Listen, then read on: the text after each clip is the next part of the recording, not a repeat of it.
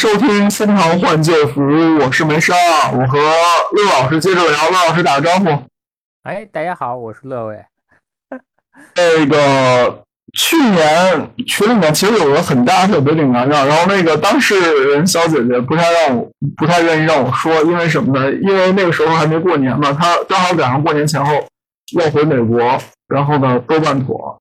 最后前两天聊天吧，就是过年前后那两天聊天，他跟我说他已经在美国了。我说行，挺好，我要讲你的故事。请问当事人小姐姐在在在咱们这个聊天里吗？我看一眼啊。当事人小姐姐好像没来。嗯，当当事人小姐姐应该是没来。那我们就称她为大丹吧。这个大丹姐姐呢是毛球姐姐的姐姐。咱群里有个小姐姐叫毛球，然后毛球有一天给我就发微信说，她姐有点事儿，我让你姐自个加我。那天刚好我心情也好，跟梅嫂两个人跑去宁海泡温泉，回上海的路上，然后说怎么回事啊？说这小姐姐一个礼拜已经瘦了十来斤了，然后因为她那个每天聚两回了，然后她老公孩子都在美国呢，然后。这个那个，反正各种不顺嘛，然后就特别不开心。然后我就给他看了一下八字，看了一下他这些事儿大概什么时候能成。然后当时我看的是大概三四月份吧，最迟三四月份能成，就能把这个签证整出来。所以我就劝他我说：“你这别太太往心里去。”然后，然后呢，我说：“以我们的传统方法是要求土地公公的，对吧？像这次他在。”那个伦敦求土地公公，然后给办签证，然后给找工作，然后再比如像还有一个小伙伴在伦敦，也是在伦敦，原来办完土地公公之后，直接长春藤那边有人不去了，然后给他了一个交换机机会，然后他后来就跑去跑去哥大还是跑去哪儿，然后去长春藤了。那我们群里面有这么多就是靠拜土地公公搞定的案例，那。这个事儿我觉得也少不了，然后我就说，那你看北京，嗯，他回来在北京嘛，然后我就说，你在北京看有没有什么可以找的，然后帮你解决一下这个事儿。然后我脑子里面一闪，哎，我说北顶娘娘应该也能管这事儿，然后因为他有孩子在外面，北顶娘娘还管还管小孩的事儿。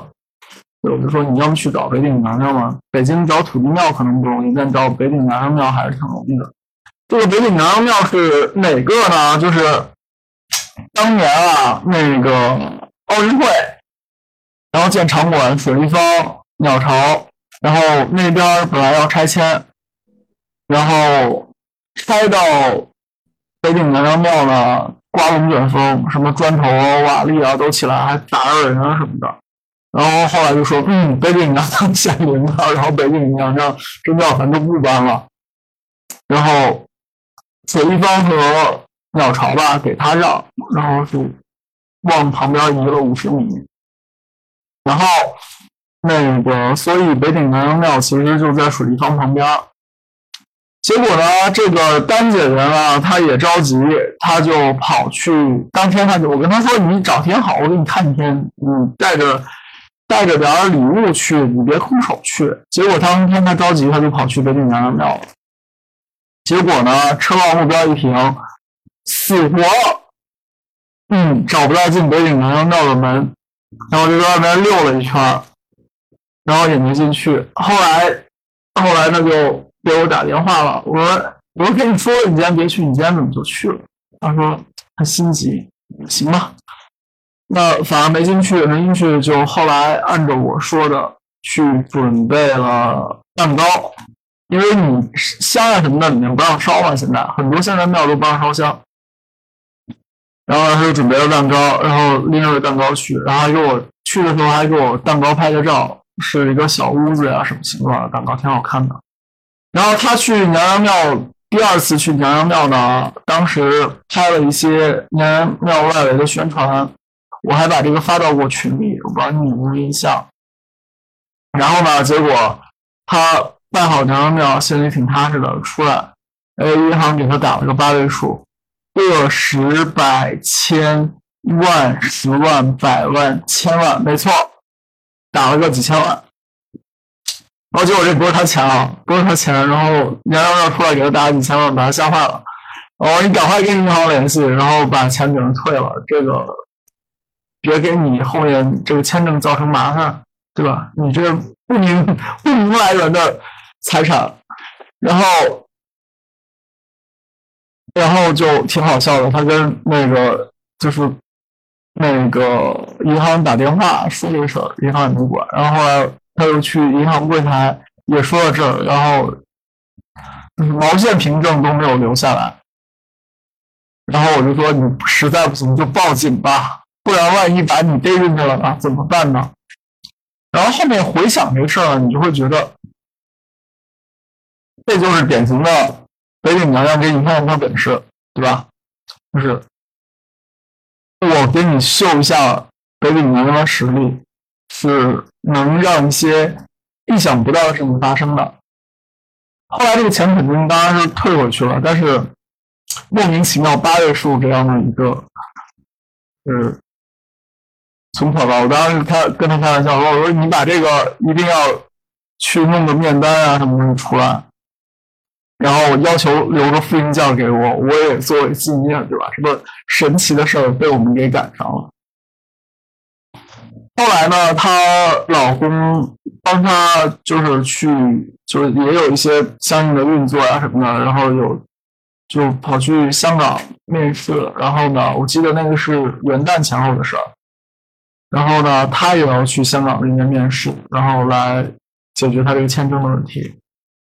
我给他选的日子，我记得是天赦日嘛，然后结果他刚好天赦日那天就要去香港，赶不及，我就说那你就提前一天去，然后他又提前一天又去拜了一次北京娘娘，然后面试很顺利，基本上他准备的问题都是怎么问，然后就唠了唠嗑，他就说他从没见过这么这么，我想我找一下他原话，你稍等。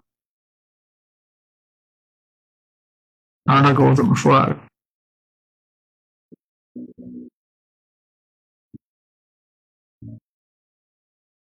我长这么大从来没这么狼狈落魄过。然后呢，结果，结果这事儿呢，就是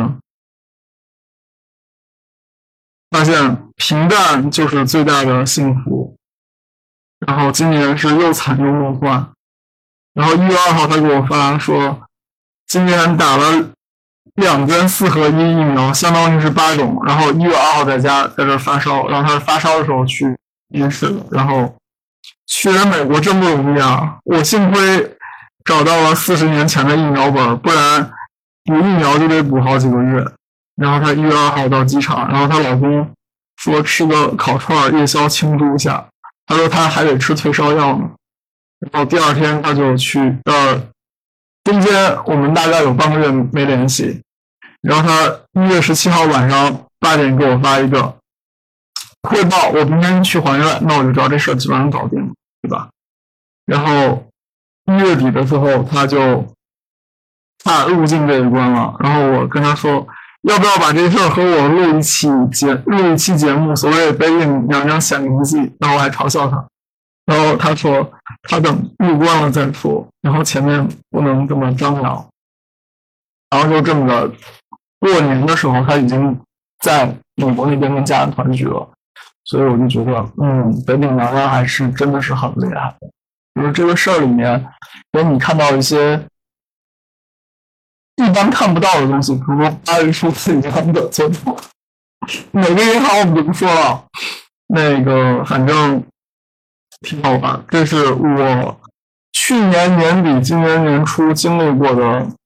最好玩的事儿，然后说这个事儿什么意思呢？在北京的同学们，还有路过北京的同学们，你们不要错过鸟巢水立方旁边的北美娘娘庙。然后有大事小情，有需要求的，可以去北影娘娘庙求。北影娘娘其实供的就是碧霞元君啊，就是泰山奶奶。然后。有有兴趣可以去，可以去看一下。好，好，这就是北顶娘娘显灵的故事。刘老师听完有什么感受？大家听完有什么感受？大家可以开麦啊，我们晚上是聊天。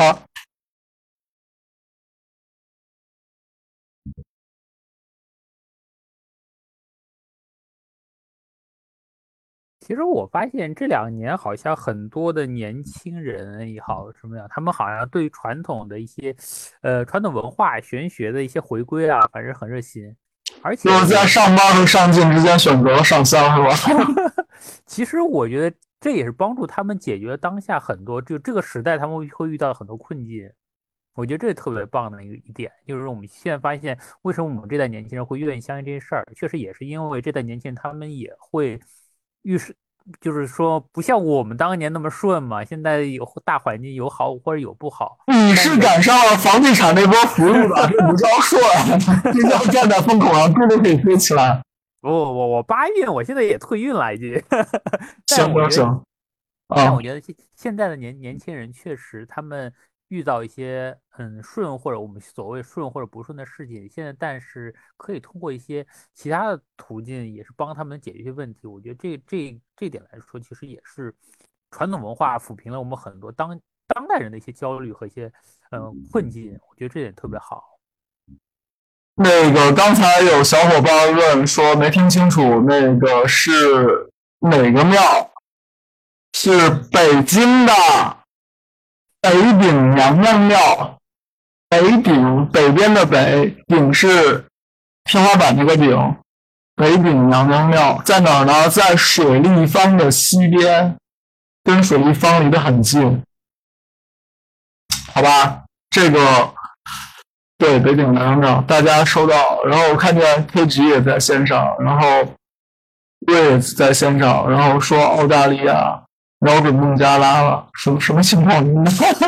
哦，这个跟应该是他们刚才说的那个西南。西南的话，西南还是我觉得成都可能机会会大一点，因为像疫情的时候，最后一年虎年吧，虎年的话呢，申是冲太岁，然后跟申有关系，申就是在西南，对吧？申是西南偏西了。然后对应两个城城市遭殃，然后一个是上海，一个是成都，对吧？都有大型封城上新闻的。然后上海是深，然后呢，成都是在深方，所以我觉得成都可能关系会更大一点。但你说云南有没有呢？云南应该也有，所以天台运在西南这二十年。然后。没事，没事，好。佩迪好，你你现在是在多大还是在上还是在在老家？我我在那个加州大学圣地亚哥分校。哦，加州大学圣地亚哥分校。嗯，刚才说的那个不是他，刚才说的你最大的不是他。是都是都，给大家看看在做实验。然后这个听到这个美国签证的故事，就觉得很很亲切。我很亲切是吧？很多福很多福州的同胞。就是只要妈祖说让去都能去，是吧？确实确实，只要妈祖说来都能来，都能来。我们的签证官，呃，就是其实只要是靠海的地方，我看都会拜妈祖。像天津也会有天后宫，然后天津那边也靠海嘛，也拜妈祖。所以并不是东南沿海福建才拜妈祖，所以。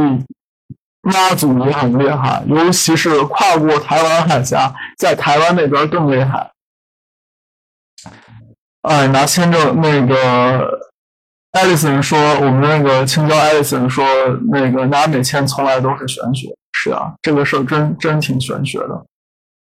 好，那我们聊点跟那个民俗啊年有关系的东西吧。那个乐老师不是乐老师，群里面有同学问。问我那个，就是过年初一之前立春之后到底属啥？那这个呢，其实是一个很好的话题，就是从哪天开始算属龙？按我们二零一七年五月十二号中国科学院紫金山天文台，紫金山天文台你就理解成当代的四天建筑可以了。然后它编纂了一个叫做农历的编算和班型，然后它这个是有国标的，它叫 GB 杠 T 三三六六幺杠二零一七，就二零一七年出的国标三三六六幺号文件，然后它是从二零一七年九月一号开始实行，它就说这个生肖呢是从正月初一开始算，也就是说从农历新年开始算生肖。但是我告诉你，这个你让我尴尬是什么呢？这个尴尬就是从立春之后呢，我们的干支历就已经进入到龙年了。也就是说，你在阳历的二月四号之后出生的小孩，你的八字里面就已经是甲辰年了。而我们说的通俗讲的生肖呢，按紫金山天文台的说法，是从年初一才开始，所以前面那四天的前面那四天人，你也说自个属龙也没差。然后你在算八字的时候呢，其实是要按照干支历来，而不是按农历的初一十五，因为农历初一十五其实是跟着月亮走的嘛。然后我们的这个干支历呢是。跟着太阳走，干支历本质上它是按节气来换月。那你按节气来嘛？节气就是讲的粗一点，就是那个地球的公转轨道上面先定四个点：冬至、夏至、立那个春分、秋分，然后再变成八个点，把你的四个。四个立，立春、立夏、立秋、立冬加进去，然后这就已经八个了，然后再细分，然后最后分成二十四个。然后两个一组作为那个干支月的起点和起点和终点，终是中间的终。然后所以呢，你如果是在二月四号以后出生的，那你的八字就是甲辰开头。那按紫金山天文台的说法，你得是正月初一，正月初一之后的才属龙，所以它其实会有误差，但这个误差不影响你，你不按着紫金山天文台说的来也行，对吧？反正就是怎么讲，就像身份证，身份证用什么？用阳历呢，对不对？也一样用嘛。那你干什么事儿用什么历就好了。所以这就是一个历法的误差。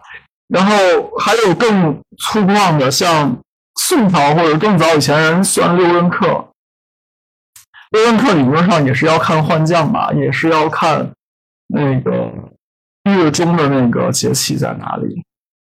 然后，然后月初是月见，月中叫月将，然后这两个作为标点。那实际上呢，宋朝人用的时候呢，他可能就直接按阴历，就是我们说的初一十五这个来换了，也能用。无非就是所所有计量的东西都讨论一件事儿，叫做误差。只要误差允许，那就 OK。那所以关于哪天开始算属龙的呢？你要是看八字，那就从二月四号开始算属龙的，而且是二月四号下午四。四点半，就是我们说躲春的那个前后的位置，然后四点半以后就属四点半以前，那继续属兔子，对吧？好，这个说好，然后开始讲那个民俗。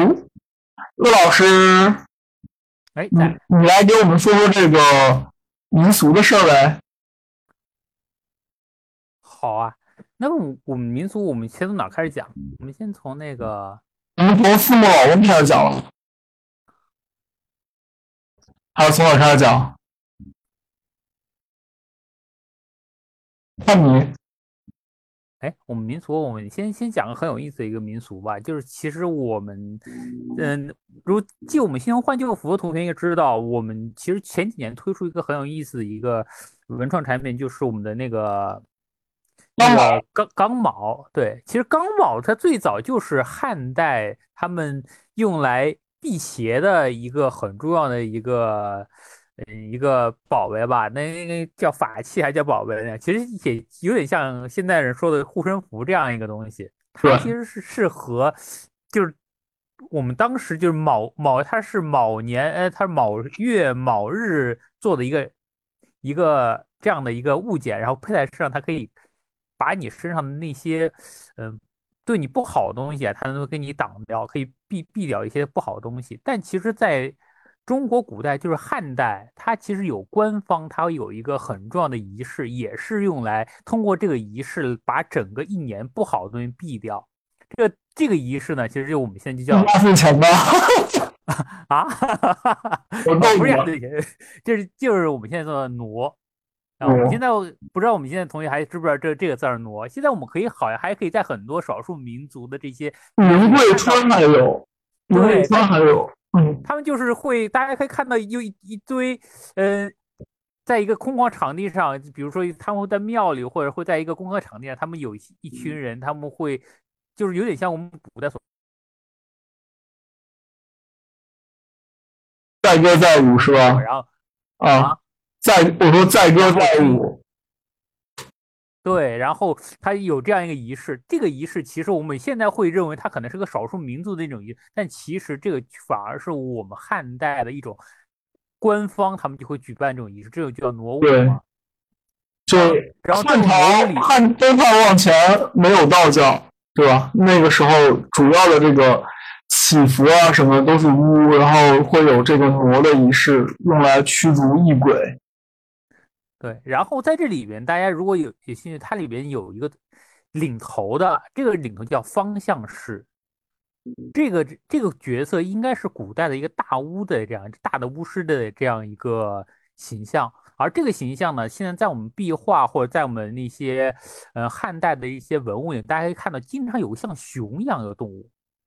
啊，这样一个造型，包括我这次在海昏侯墓里面也出土过类似于这样的玉做的这样熊的样熊一样的。那如果看得到 PPT 的话，可以看一下 PPT 啊。这个就是右边这张，就是东汉壁画里面，嗯嗯，那个木刻砖里面的，就是它像个熊一样的，然后拿了个斧头，拿了个叉子。然后左边的这个呢，是曾侯乙墓它那个棺椁上面的。对，然后这个造型呢，它其实就是古代别人认为他那个就戴着面具，然后身上披着熊皮的这样一个大的一个巫师，他会领着十二个啊，他会领着十二个，呃，也是传说中的那些神兽，然后进一块跳舞啊，一块跳舞。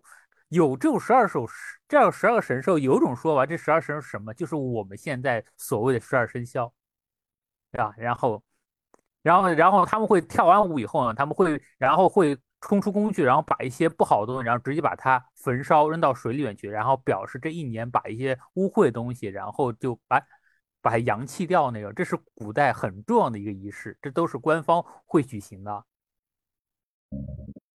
你看，现在我就是幻灯片上放的这三张图，就中间的那个是所谓回，就是回想的汉朝的那个方向造型，方向它是。说是四目吧，就是有两对眼睛。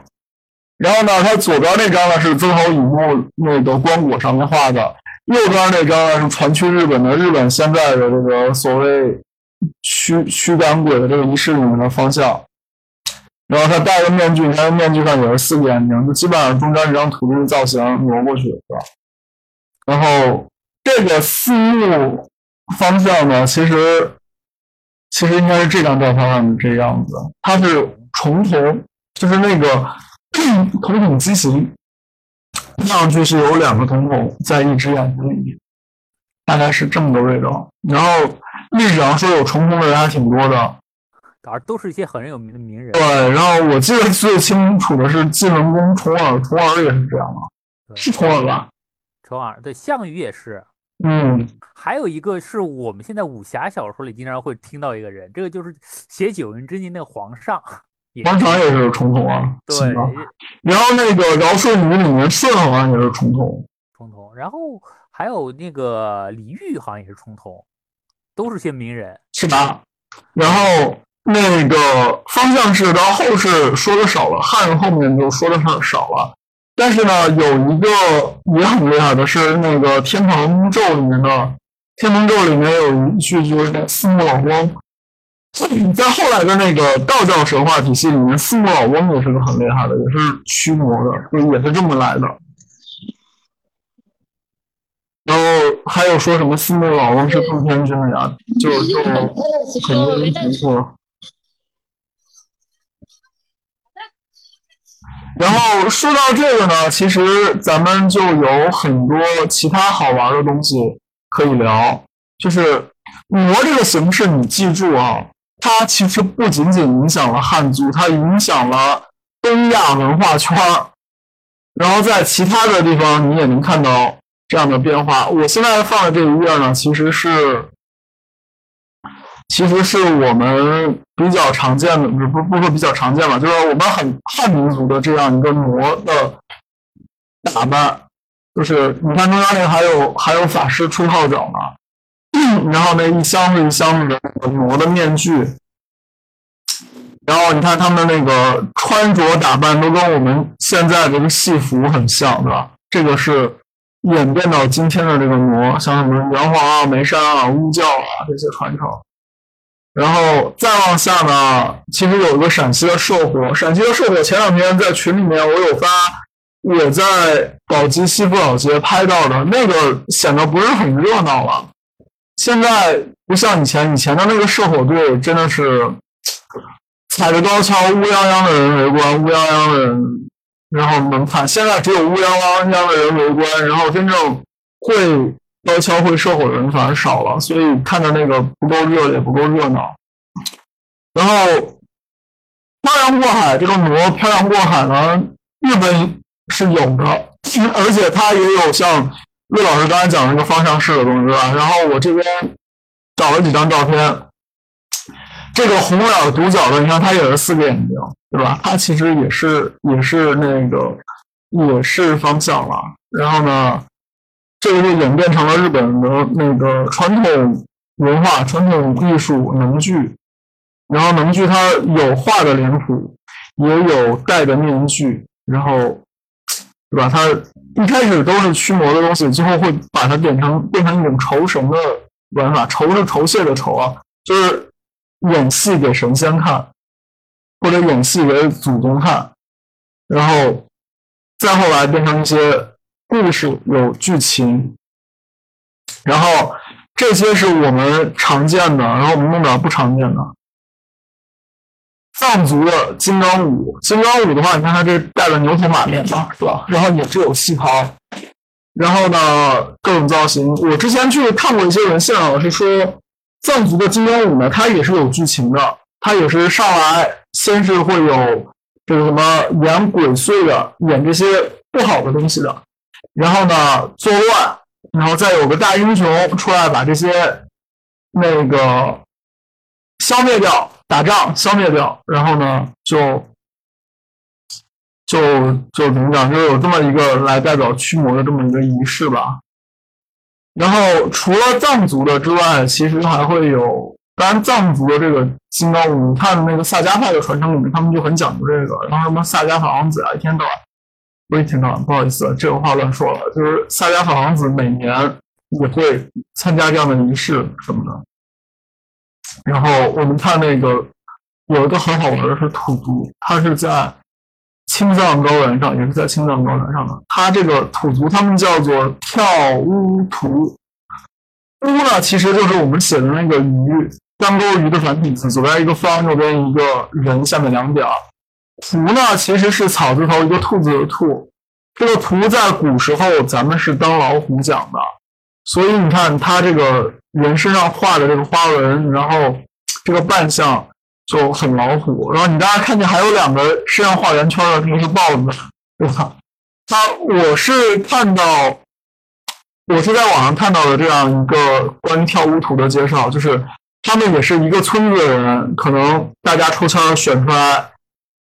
七个或者八个乌图，然后呢，身上画上豹纹，然后呢，衣服都脱掉，身就是在皮肤上画画上虎纹豹纹，然后它是五个对两个吧，就是五个老虎，然后两个豹子，印象中是，然后它是五个小老虎，然后呢，碰碰村，然后家家跑，然后呢，相当于他是在表演一种类似于野兽袭击村庄吧。然后后面他们在就是等于是驱赶这个，然后呢，这七八个人再跑到河里面去把边上这些洗掉洗掉，算是把这个村子一年的这些不好的气都带走，然后都送掉。这个我觉得还是蛮有意思的。你看他们那个脸上画的也是，就是很像我们说的这个脸谱啊，然后老虎啊什么的。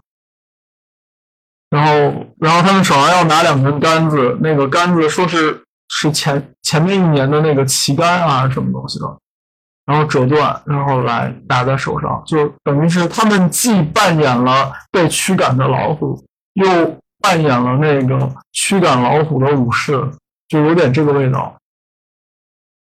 哎，说个好玩的事儿，这岔开说，就是这里这个兔，就讲那个兔嘛，兔其实是老虎的意思，对吧？对。其实关羽那匹马叫赤兔马，原来这兔就是这个兔，就像红色老虎的马，是形容那个马威猛。后来不知道怎么传传就把那个草头去掉，就变成关爷骑个兔爷出去了。行，这个关爷比较威风，骑个兔子，那人骑兔马。嗯，那个说完说完罗，那个说说点。其他好玩的，就是很可惜，这些东西你看现在都是在一些就是不常见的地方啊。你像他们是在青海、甘肃，然后你不跑去那边旅游，你可能不强的节日你都看不到这些东西。对，这是很可惜。我前面也说了，就传统的一些文化，就是我们现在看到的很多少数民族或边远地区的文化，其实倒是反正反而是我们中原文化传递到那边，反而在那边生根发芽，而在我们中原区很多东西看不到了。也有反过来传的，就是那个舞狮。昨天你们记得吧？我发了一个小视频，就是说那个有一个小姑娘在那练舞狮，在三个那个矿泉水箱子上练舞狮。结果刚好有一对专业舞狮的等红灯，看见小姑娘练舞狮，那个乐师们就帮她那个锣鼓敲起来，给她打个伴奏。然后他还拿那个狮头三低头，然后来做。感谢诗意啊什么的，然后小姑娘玩挺挺有意思的。舞狮这个东西最早不是害人的啊，这不是我说的，这是白居易做的。白居易有一首诗提到舞狮，然后他就说这个东西是是什么呢？是凉州那边传过来的。那凉州传过来的吧，那就肯定是西域的东西了，对对吧？也中中原本身也没狮子嘛，他估计也是和。我们那些原来那些披风皮的那些形式可能结合了吧，但那个狮的造型就是从西域传过来的，应该不是本土的。我今年去除夕去给我爷爷上坟的时候，还遇到遇到个好玩事儿，路过人家农家，就是那个门环，门环中字的不是应该是狮子吗？对吧？嗯，是中式的狮子，对不对？然后还看见他家那俩门环不配套。一个是中式的狮子，一个是狮子王的狮子，然后超可爱，我还拍了张照，然后晚点分享给你们。嗯，其实我们今天讲很，就中国现在很多文化的，特别是一些文化的母语有点缺失，比如说前面讲到的那个，呃，我们那个叫傩傩傩，最主最主要是那些巫师跳的那些舞。其实，在古代，那些巫师是占有很重要的位置，他们其实扮演在一个部队会扮演很重要的角色。包括我们，如果我们看我们的《封神》《封神》第一部里边，那比干他就是扮演这种巫的大巫的角色，他要代替呃王向天来请命，然后来占卜，甚至呢，他会有一些，嗯，因为我们在古代是有很重要官职叫祝融嘛，祝融后来也是演变成火神，他其实就是不代天言事的一个。角色，同时呢，他还要有要帮助什么？帮助整个部族驱驱驱离那些瘟病啊、瘟鬼啊这这种角色。所以巫和武这两个字应该是同源的。所以我们现在看的所谓跳舞，所以我们有些地方就跳大绳那种，就围着火跳那种，它其实就是最早中国的舞那舞的由来。所以这这些文字我们现在可能只看到舞，但其实它原来本源的巫巫反而就消失了，这是很可惜的。那我们再聊聊跟那个屋有关系的，好吧？咱聊个东西叫岁。嗯，岁其实很有意思，意思一个事儿，就岁就是那鬼鬼祟祟的那个岁，也就是我们现在叫叫邪祟那个岁。那在古代其实是有个传说，这岁其实是一个小妖精。这小妖精很有意思，它长得正好和熊猫相反，它是一个黑的身子，白的手。它有它这个小妖精，它喜欢干什么事儿呢？它就喜欢每年的年三十出来。然后就这儿喜欢找小孩儿，你知道吧？就小孩在睡觉的时候，他就摸，他就拿着小白手去摸他们的脑袋，一摸摸摸脑袋以后，那小小孩就会说说梦话嘛，说梦话，然后就第二天会发高烧，高烧如果烧高烧不退的话他又会变得痴痴呆呆那种，所以当时人就很觉得哎呀，很怕这个一到年三十这个小妖精出来就是到你家捣乱那种，到你家摸脑门来了。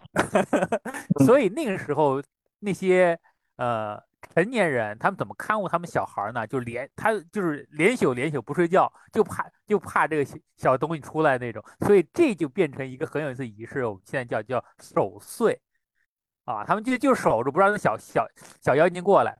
后来有有个传说啊，就是说有一个有一个富富家的一个一一个家族，他们有个小女孩儿啊，就姥爷他们很宝贝的小女孩儿，然后呢，他就那那天给小孩呢。在枕头底下用红包压了八个铜钱，那时候正好一个小对八个铜钱正好那个小妖精过来想摸小孩小女孩脑袋的时候，突然那八个铜钱大放光芒，就把这个小妖精给吓跑了啊！吓跑了以后呢，后来别人说，咦，原来这个铜钱和红包它可以镇住这种小妖精，所以后来就。变成了一到年三十儿，别人就会用红包包着铜钱，然后放在小孩枕头底下这样一个传统。这也就成我们现在就是压岁钱。为了后来为了把这个岁给避讳掉呢，就把这个所谓那个鬼鬼祟祟就改成了我们啊一年一岁的那个岁啊，就就是这就是我们现在压岁钱的那个由来。了解了，所以这个铜钱用法注意啊。你要么是五个，要么是八个，别用六个。用六个是啥？陆老师知道吗？六不知道。六个的话，其实是那个，就是所谓去那个冥界的买路钱。嚯！像那个真真田昌信不是那个真田幸村，他不是整六六枚钱吗？那个其实就是这个含义来的，所以一般正常人对一般正常人不用六枚钱，六枚钱这其实展现的是必死的决心了。哦，对，一般是用五枚或者八枚，八枚吧你是八卦，五枚吧你是五方呀，对吧？嗯，东南西北中嘛，这么来的。好，那我们到一段落，然后那个。后面我们接着讲讲那个五路财神，包括初四开始到初九有些什么事儿，然后怎么迎财神，好吧？好，我们下一期节目继续聊。